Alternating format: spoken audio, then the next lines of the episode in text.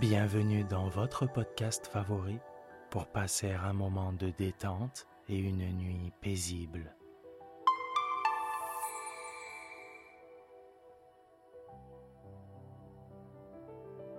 Installez-vous confortablement et profitez chaque soir de votre moment de relaxation avec le podcast Dormir sans souci.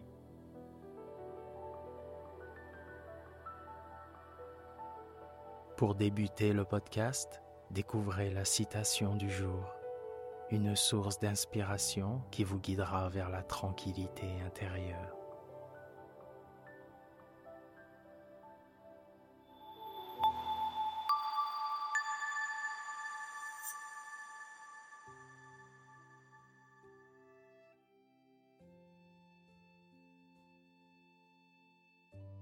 Notre citation du jour nous a été envoyée par notre abonné Bertrand de Paris. À la fin, ce ne sont pas les années écoulées dans votre vie qui comptent, mais la vie qui a inondé vos années.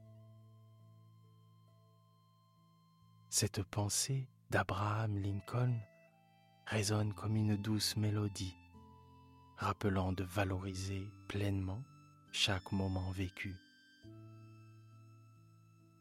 La richesse de nos expériences et la manière dont nous avons embrassé la vie façonnent la véritable subsistance de notre existence. En cette perspective bienveillante, célébrons la plénitude de nos années avec gratitude et amour. Merci Bertrand.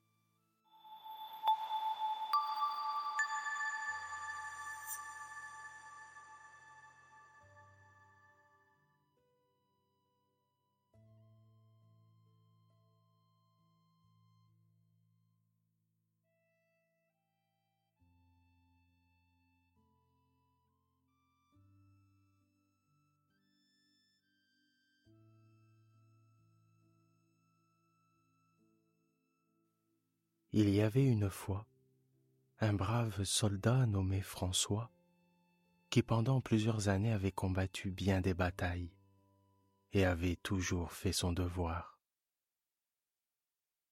Mais lorsque la paix fut conclue et qu'il fut congédié avec la plus grande partie de l'armée, on ne lui accorda pas la moindre pension. Il alla trouver le roi et il réclama contre cette injustice. Mais Sa Majesté, qui avait besoin de beaucoup d'argent pour bâtir un magnifique palais, l'envoya promener. Tu me le payeras peut-être un jour, se dit le soldat. Et il s'en fut s'acheter un pain avec les derniers liards qui lui restaient. Puis, il sortit de la ville et parcourut la campagne pour trouver un peu de travail comme un homme de peine. Car il n'avait appris d'autre métier que celui de soldat. Et la journée se passa sans que personne eût voulu l'occuper. Vers le soir, il s'engagea dans un bois et la nuit étant venue, il n'en était pas encore sorti. Tout à coup, il aperçut de loin une lumière. Il marcha dans cette direction et finit par atteindre une maisonnette. Il y trouva une vieille femme qui n'était autre qu'une méchante sorcière.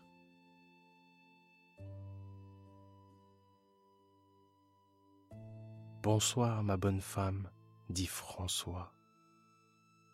Je me suis égaré dans la forêt et je viens vous prier de me donner un gîte pour la nuit et une croûte pour souper. Une autre, répondit la sorcière, une autre refuserait de loger un homme qui, comme toi, à quelques airs d'un vagabond. Mais moi j'ai bon cœur, et je vais te donner de quoi calmer ta faim. Demain, tu me rendras, j'espère, un petit service. Volontiers, dit François. Oh, il ne s'agit que de bêcher mon jardin.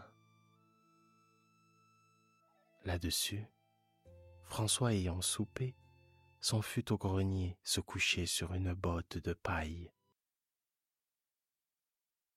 Le lendemain, il se mit à l'ouvrage et bêcha le jardin. Il eut de la peine à avoir fini le soir. Nous voilà quittes.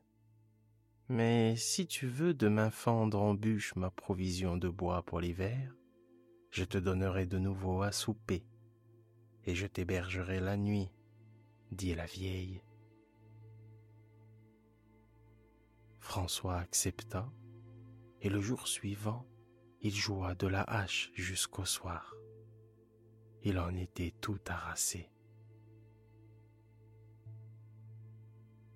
Tu as bien travaillé. Aussi demain, je ne te demanderai qu'un léger service qui ne te fatiguera guère. Ce sera de descendre dans le vieux puits de la cour. Il ne contient plus d'eau. Mais j'y ai laissé tomber une chandelle. J'y tiens parce qu'elle donne une belle flamme bleue et qu'elle s'éteint jamais. Le lendemain, François se rendit auprès du puits avec la vieille qui le laissa descendre. Lorsqu'il fut au fond, il aperçut en effet une flamme bleue qui provenait de la chandelle magique. Une espèce d'étui était à côté, dans lequel on pouvait l'enfermer. Quand on le rouvrait, la flamme brillait de nouveau, et jamais la chandelle ne s'usait. François la prit ainsi que l'étui et agita la corde. La sorcière remonta le panier, et lorsqu'il fut arrivé à l'orifice du puits, elle tendit aussitôt la main et lui dit Allons vite, passe-moi ma chandelle. Mais François, devenu méfiant, répondit Auparavant, je veux de nouveau avoir mes pieds sur la terre ferme. Donne tout de suite, dit la vieille plein de colère. François refusa de nouveau. Alors, saisi de colère, la sorcière lâcha la corde et le pauvre François retomba au fond du puits.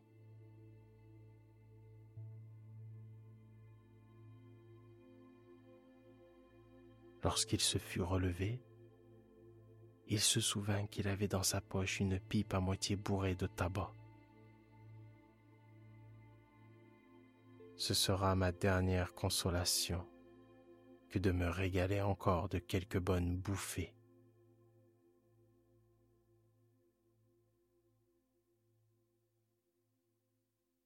Puis, ayant allumé sa pipe à la flamme bleue, il se mit à fumer.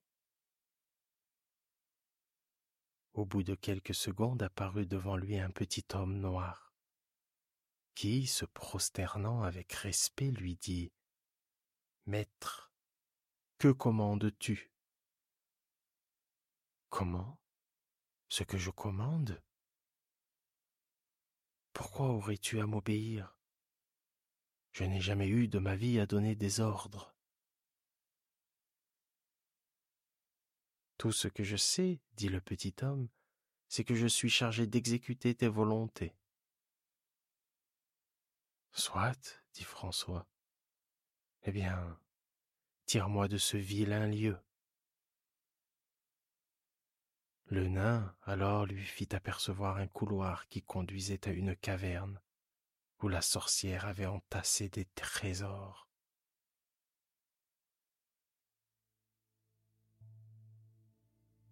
François y puisa largement, et les poches remplies d'or et de diamants, il arriva à la lumière du jour.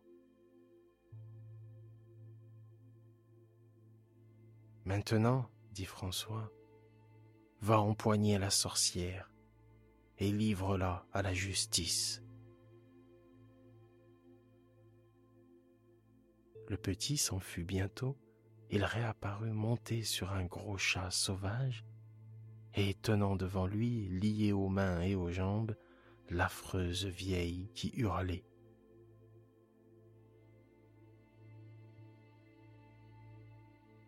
Au bout de quelque temps, il revint et dit Elle est enfermée dans la tour. Demain, on la jugera.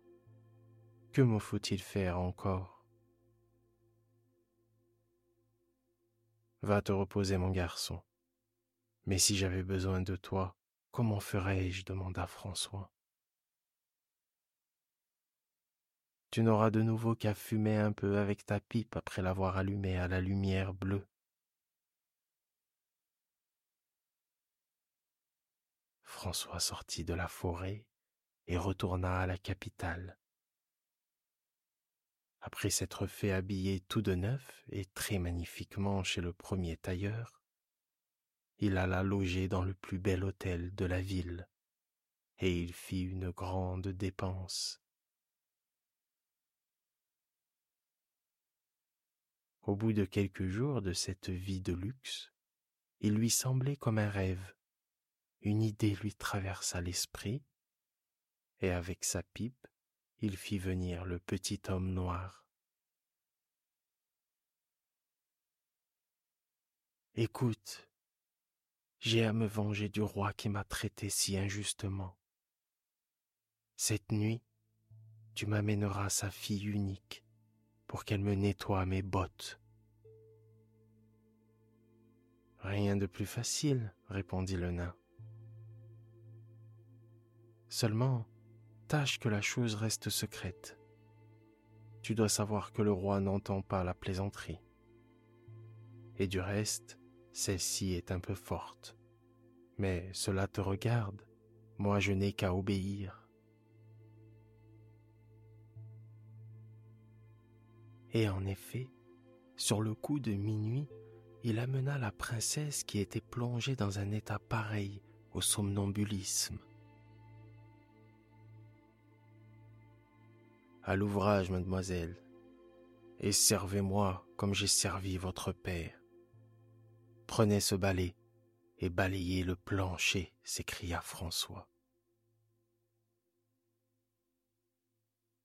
La princesse, muette et les yeux presque entièrement fermés, fit tant bien que mal la besogne qui lui était demandée.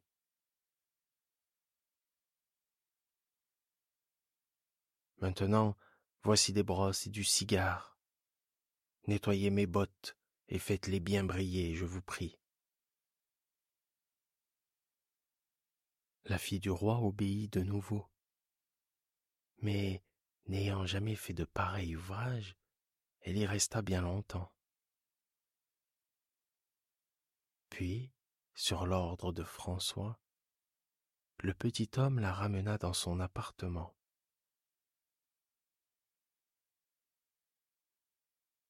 Le lendemain matin, elle raconta à son père ce qu'elle croyait n'avoir été qu'un simple rêve. Cependant, ajouta-t-elle, je suis toute fatiguée et j'ai les os comme rompus.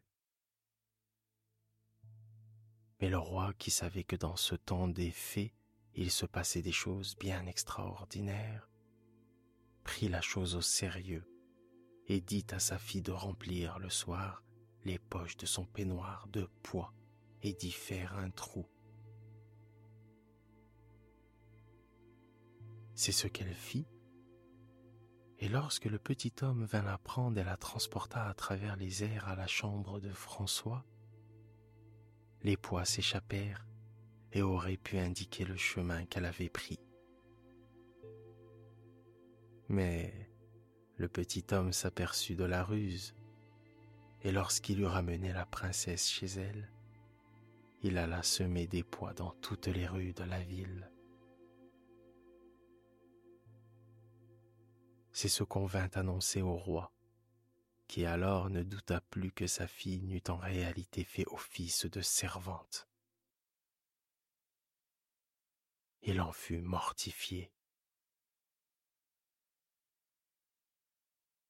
Après avoir réfléchi, il dit à la princesse de garder ses pantoufles en se couchant et d'en laisser une sous un meuble si on venait de nouveau l'enlever. C'est ce qu'elle fit, et cette fois le petit homme ne s'aperçut de rien. Et lorsque le lendemain les gens du roi vinrent visiter tous les appartements de la ville, ils découvrirent dans la chambre de François la mule de la princesse. Il fut aussitôt appréhendé au corps et jeté en prison.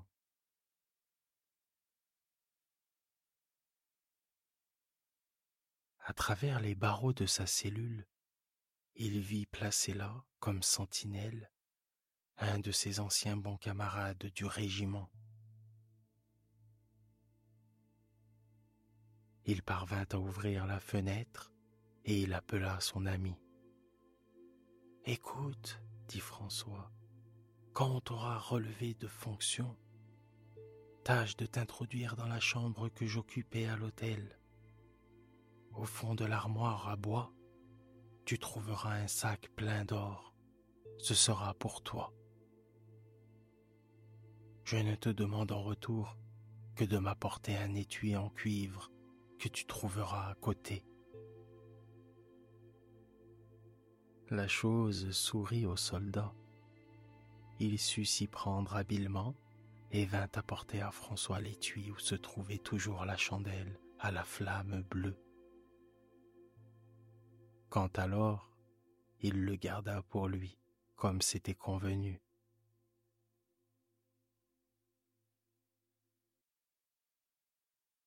Rassuré maintenant, François, lorsqu'il fut amené devant le tribunal, se laissa sans protester condamner à mort.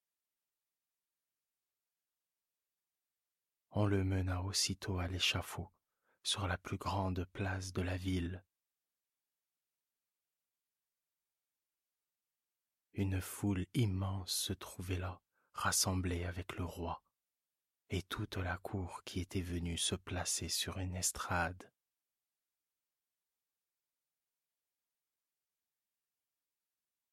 Pendant le trajet, François demanda au bourreau, comme dernière grâce, de pouvoir fumer une pipe de tabac. Et cela lui fut accordé.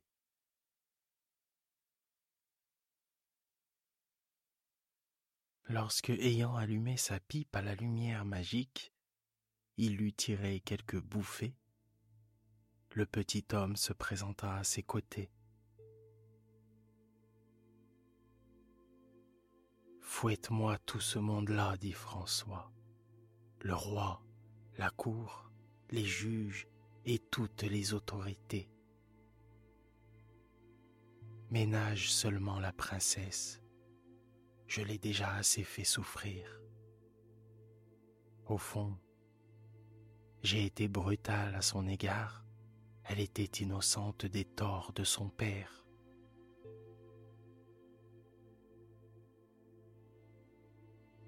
Le petit homme alors s'élança et frappant, daubant avec une force surnaturelle sur toute l'assistance, il mit tout le monde en fuite.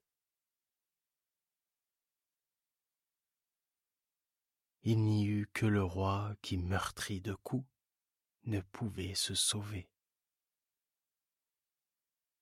Alors, il demanda grâce à François, qui la lui accorda sans condition. Le roi alors se piqua d'honneur, et il donna à François la princesse en mariage.